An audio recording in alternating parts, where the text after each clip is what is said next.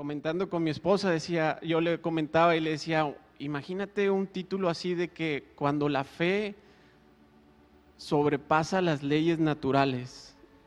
Sabemos que nos regimos por leyes naturales en esta tierra. Y yo decía, bueno, sí, imagínate, pero, y luego me decía ella, bueno, pero, ¿y el Señor ya te ha puesto así? En, eso, en esa situación? ¿Ya has visto su mano? Y yo, pues no he caminado sobre el agua todavía, no he hecho flotar un hacha, no he parado el sol, ni la luna, pero luego dije, no, no, ¿sabes qué? Sí, ya lo hice. Ah, sí, sí, cada mes. Ah,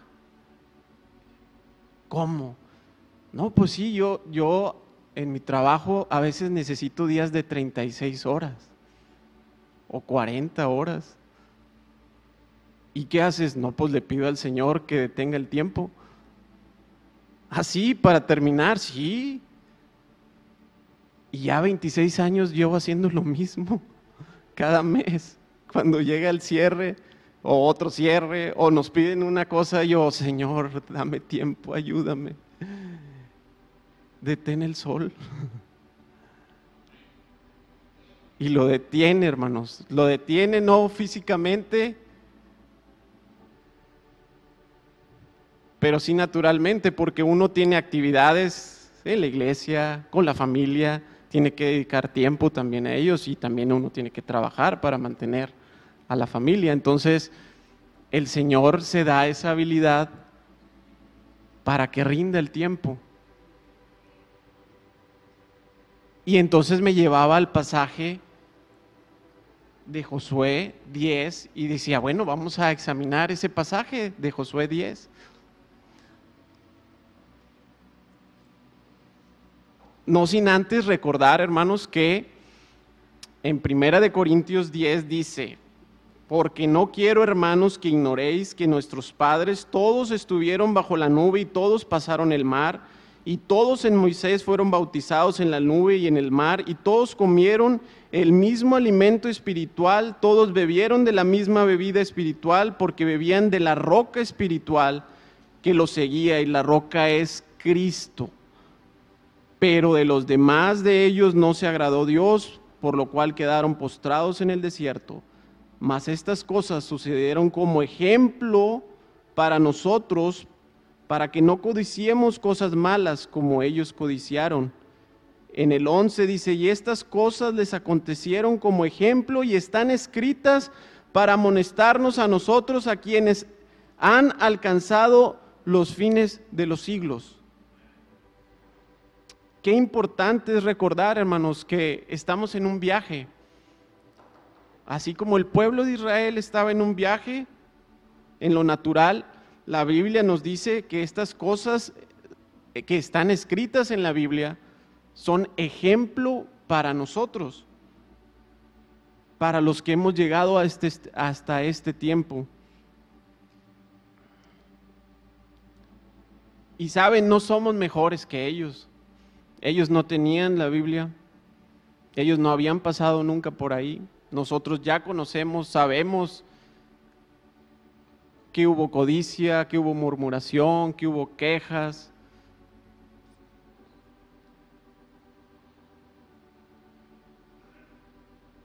Y que muchos quedaron postrados en ese desierto.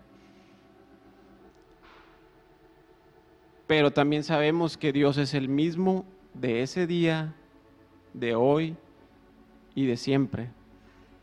Y así como estuvo con ese pueblo para ayudarlos a entrar a esa tierra prometida, el Señor también va a estar con nosotros en este tiempo para entrar a esa tierra prometida, entrar a ese reposo.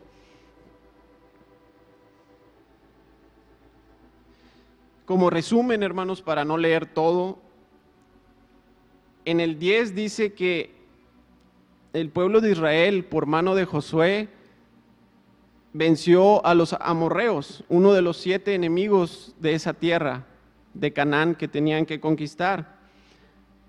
Hasta este punto el pueblo ya había salido de Egipto por mano de Moisés. Ya no estaba Moisés, ahora estaba Josué a cargo. Ya habían conquistado Jericó y Jai o Ai, no sin antes haber pasado por una derrota en Ai a causa de Acán, pero que después el Señor les dio la victoria allí una vez que trató con ese asunto.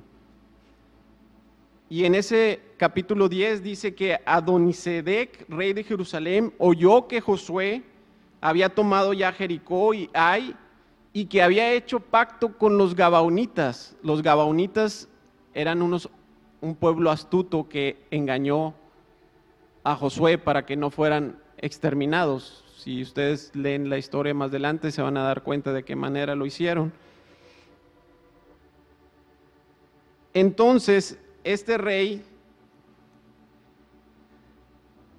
junto a otros cinco reyes más, para ir a destruir Gabaón.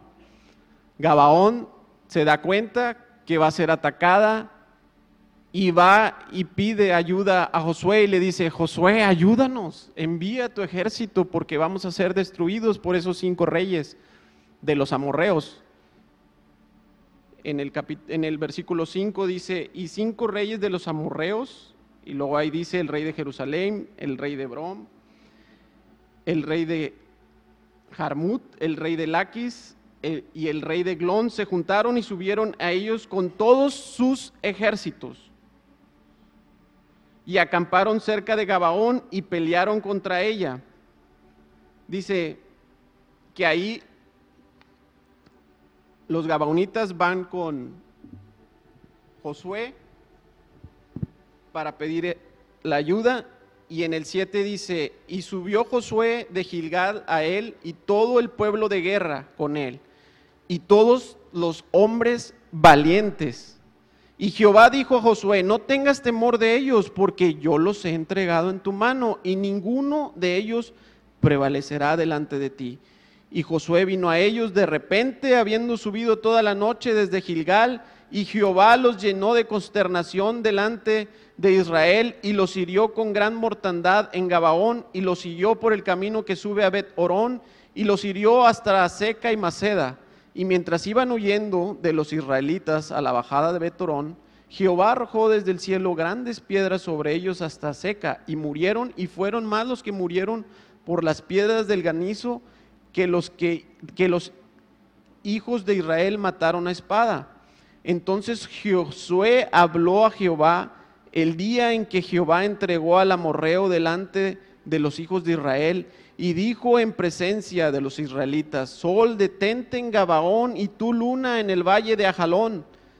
Y el sol se detuvo y la luna se paró hasta que la gente se hubo vengado de sus enemigos. ¿No está escrito esto en el libro de Jacer? Y el sol se paró en medio del cielo y, y no se apresuró a ponerse casi un día entero. Y no hubo día como aquel, ni antes ni después de él habiendo atendido Jehová la voz de un hombre, porque Jehová peleaba por Israel. Imagínense, hermanos, sabía Josué que necesitaba ese día para derrotar a los cinco reyes.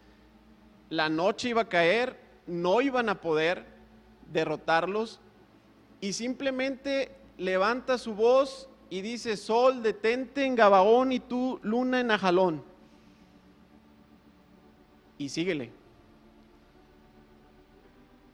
Y le siguió, porque no se quedó esperando a ver si el sol se detenía o si o qué iba a pasar.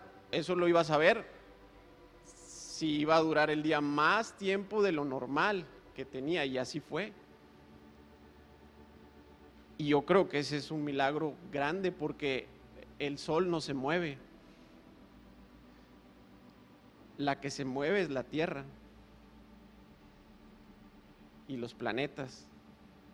Entonces, imagínense, detener la Tierra corre a 1700 kilómetros por hora. la velocidad del sonido 1200 aproximadamente. No sé qué hizo el Señor ahí, la verdad. Pero definitivamente tanto la traslación como la rotación tuvo que haberse afectado en ese día.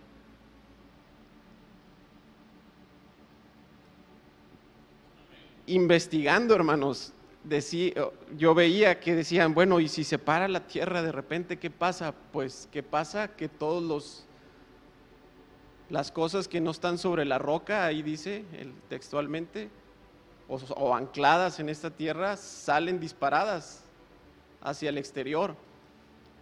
Terremotos, las aguas corren hacia los polos, volcanes, inundación, o sea, tuvo que haber sido un día catastrófico, o bueno, sería un día catastrófico.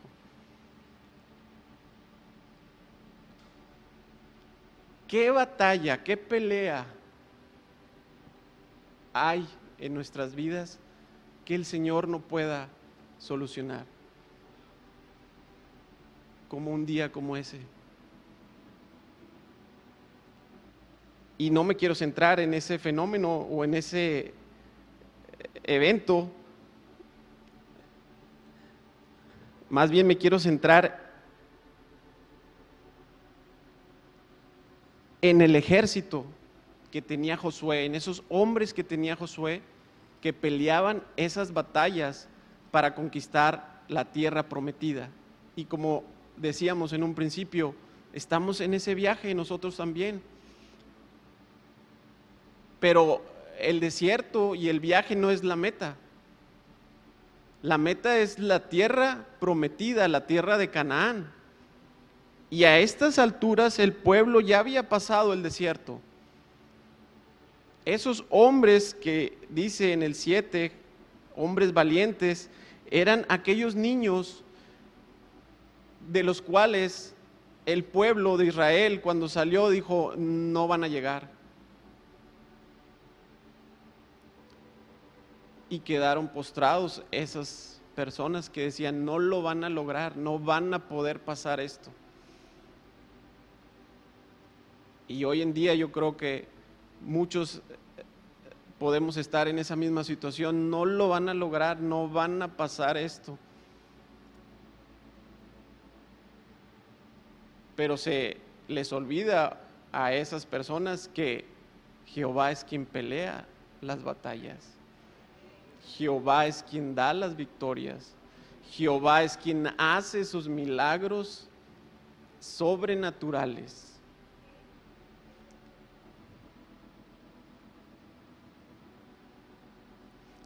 Hoy yo creo que el Señor está preparando a ese pueblo que va a pelear sin lugar a dudas, batallas difíciles.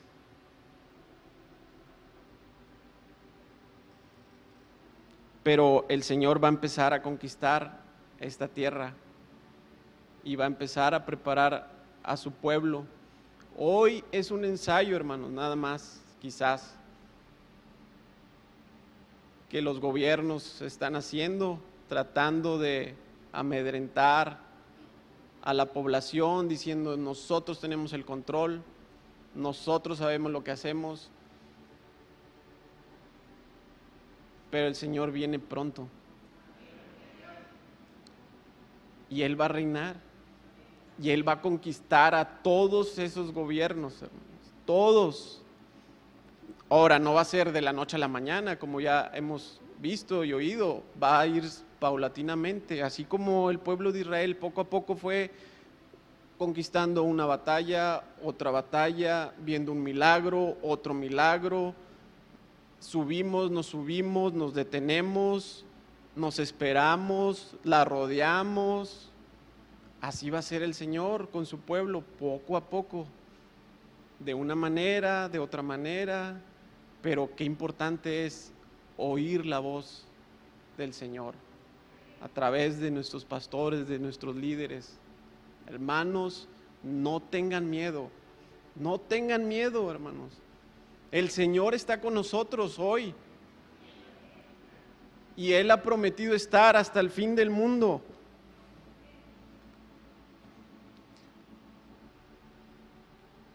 Efesios 6, 11 dice que nos vistamos con esa armadura de Dios, con la fe, con ese escudo que va a atender los dardos del enemigo. Y como oíamos, el enemigo va a venir como un río y ya, lo hemos visto y lo estamos viendo ahora.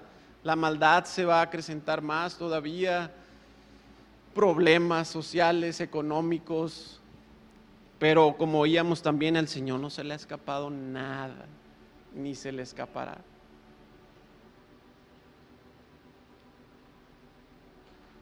Y algo que me llamaba la atención era hombres valientes, hermanos, a estas alturas del pueblo de Israel, que era un hombre valiente.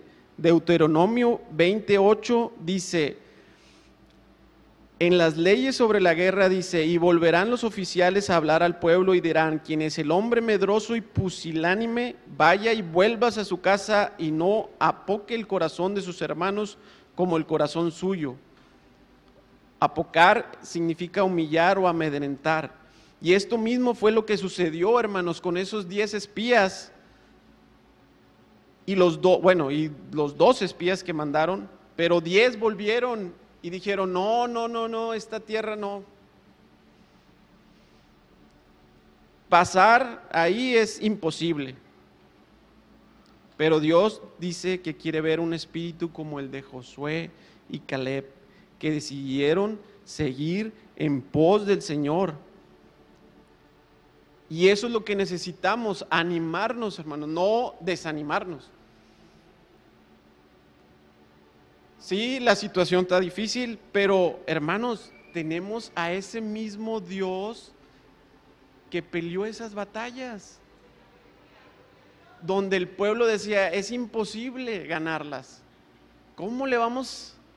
Bueno, yo sé que Josué y Caleb van a decir, bueno, pues ahora sí el Pepe no le va a fallar con su arco en ese blanco tan grande, pues ahora sí le van a atinar fácilmente en vez de decir, no, están gigantes, o sea. Qué importante es tener el espíritu que tenían ellos en este tiempo. No un espíritu opacado y decir, no, no, Josué, pero ¿cómo vamos a ir los de Gabaón? Pues de ellos que se las arreglen como ellos puedan. Hombres valientes. Y eso, ese pueblo, hermanos, no, no tenía, o sea, como los otros ejércitos, una preparación bélica, militar, tácticas. Ese pueblo eran los niños que fueron aprendiendo a ver, ah, Josué, ya, bueno, con Moisés, obvio, desde un principio. Ah, ahora hay que humillarnos orar. Y de seguro el Señor va, va a orar de alguna manera sobrenatural. Aquí vemos que piedras, dice, cayeron del cielo de granizo que mató más de los que ellos mataron ese día.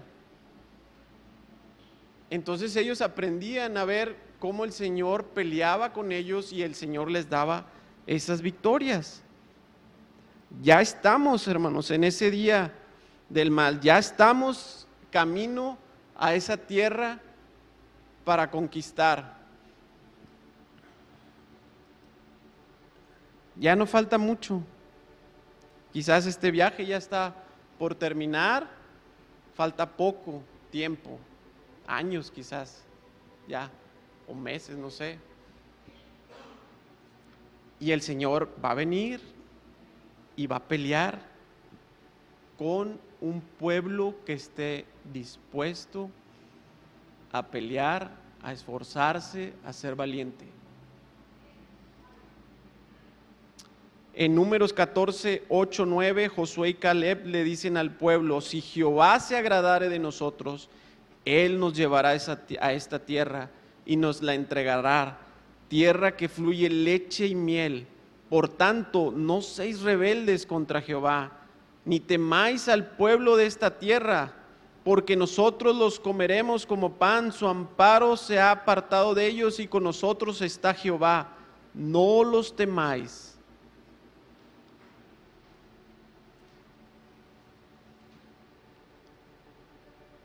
es necesario, hermanos, que nosotros también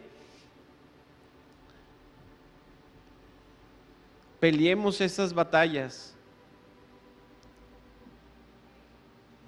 Y saben, el enemigo no le tiene miedo a los reyes, a los presidentes, a filántropos, a gente prominente en este mundo. Él no le tiene miedo a ellos. Él le tiene miedo a hombres humildes que atraigan la presencia de Dios. A hombres que se humillen y que el Señor esté con ellos. A Él sí no les tiene miedo, les tiene pavor. Por eso es importante, hermanos, que nos adiestremos en estas batallas, en estas luchas.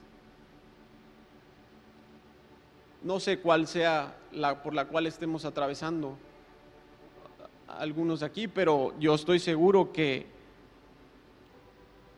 el Señor nos va a dar la gracia y la fuerza para pasar cualquier prueba, sea económica, sea de enfermedad.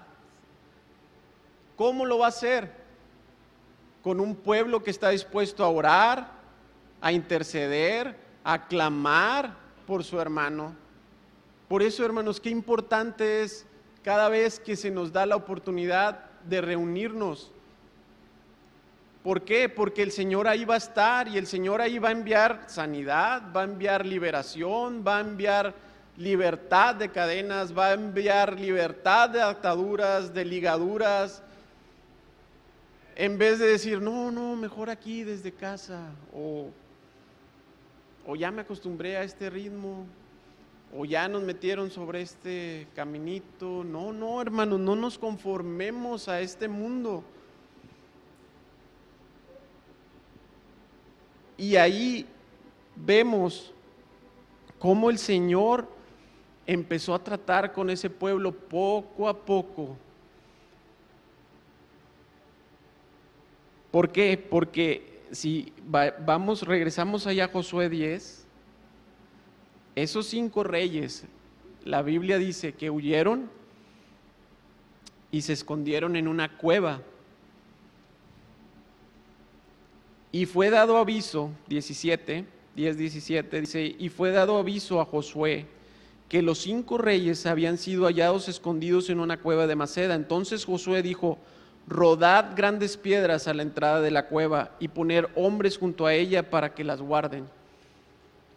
Y vosotros no os detengáis, sino seguid a vuestros enemigos y heridles la retaguardia, sin dejarles entrar en sus ciudades, porque Jehová vuestro Dios los ha entregado en vuestra mano.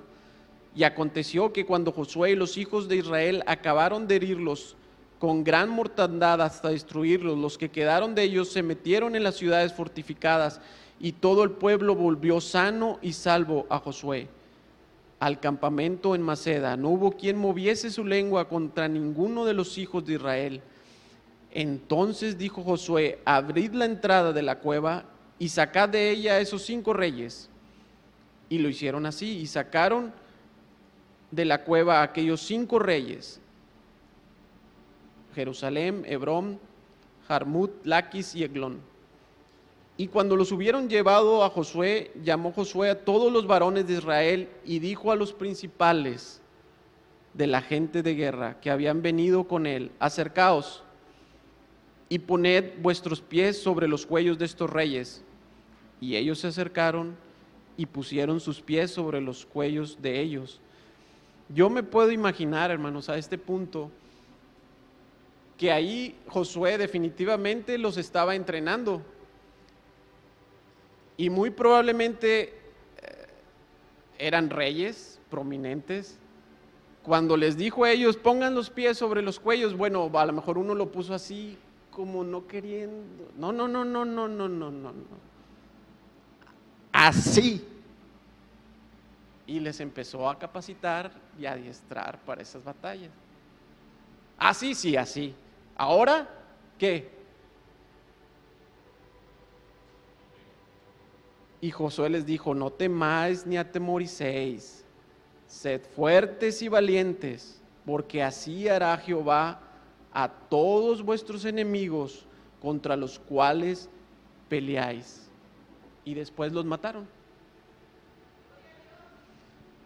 En el siguiente capítulo dice, y después esto Josué los hirió y los mató y los hizo colgar en cinco maderos y quedaron colgados en los maderos hasta caer la noche.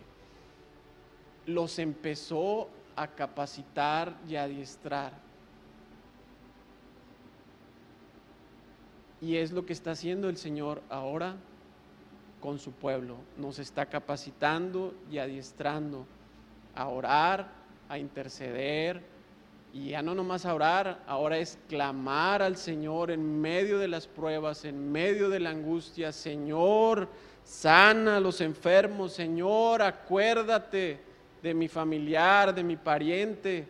Señor, estos tiempos, ya estamos en esos tiempos en donde el día del mal va a crecer y la maldad se acrecentará, donde el Señor nos va a guardar de accidentes en las carreteras, de enfermedades. No teman, no teman hermanos, no temamos. Bueno, es para mí este mensaje, ¿verdad? Porque sí, uno entra la angustia y yo estoy seguro que, que a muchos de esos hombres les entraba la angustia y la, Señor, ¿será que vamos a ganar esta batalla? ¿Será que ahora sí con esta enfermedad nos vas a sacar de ella? Sí, hermanos, sí los va a sacar. Acuérdense de este pasaje, acuérdense de esta situación en la que estaban ellos. Y el Señor va a obrar sobrenatural, pero se requiere de un acto de fe. Eso es definitivo. Cuando Josué dijo, detente, él confió en que el Señor lo iba a hacer. ¿Cómo no, no él no sabía cómo lo iba a hacer, pero el Señor lo iba a hacer.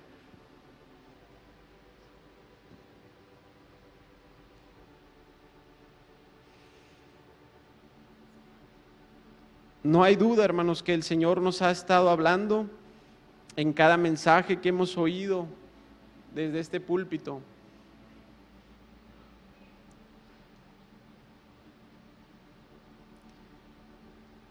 De repente, de un año a otro, cambia completamente la situación y así va a ser de aquí en adelante, hasta que el Señor venga y también va a cambiar de repente, cuando Él quite y ponga reyes, cuando Él quite y ponga a su gente en estos gobiernos.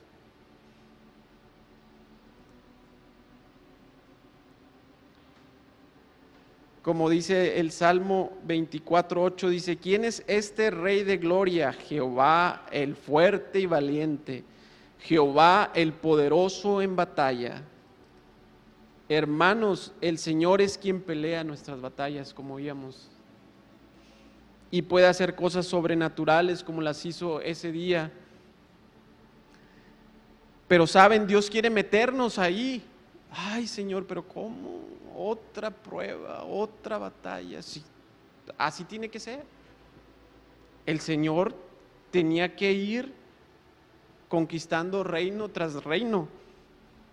Pero que no se nos olvide que con esa fe que tenían esos hombres de fe, como dice Hebreos, que conquistaron reinos, taparon bocas de leones. Con esa misma fe tenemos que pelear hoy nuestras batallas. No se nos olvide lo que en Daniel 11:32 se nos dijo desde este inicio de la pandemia. Mas el pueblo que conoce a su Dios se esforzará y actuará. Tenemos que esforzarnos y actuar, no podemos quedarnos parados.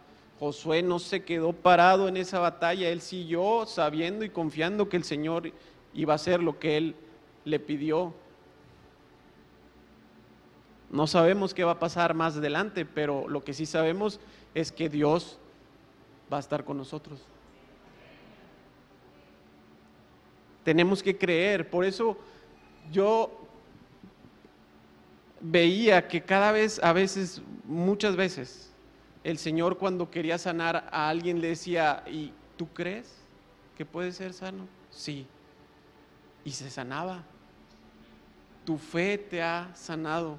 Otros le decían, ayuda a mi incredulidad porque mi caso es complicadísimo. No hay otra manera como ese paralítico de 38 años, pero cada vez les decía, ¿crees que puedo hacerlo? Amén, sí Señor, tú puedes. Eres el poderoso en batalla. Jehová dará naciones, dice, por hombres. Imagínense, no un ciento ni doscientos, sino naciones enteras. Llevémonos hoy ese mensaje. Y algo que me gusta mucho aquí dice, en el 14 dice, y no hubo día como aquel, ni antes ni después de él habiendo atendido, dice, atendido, ¿qué es atendido, hermanos? Habiendo oído la súplica de ese hombre. Dice, habiendo Jehová atendido a la voz de un hombre. Ese hombre eres tú, soy yo, somos todos su pueblo. Porque Jehová peleaba por Israel y Jehová pelea hoy por nosotros. Ánimo, hermanos, estamos en medio de una batalla, sí. Estamos en guerra, sí, espiritual. No tenemos lucha contra carne ni sangre, sino contra huestes espirituales en los lugares celestes. Sí, también hay opresión en lo natural aquí, pero acordémonos, el Señor es quien pelea nuestras batallas. Amén.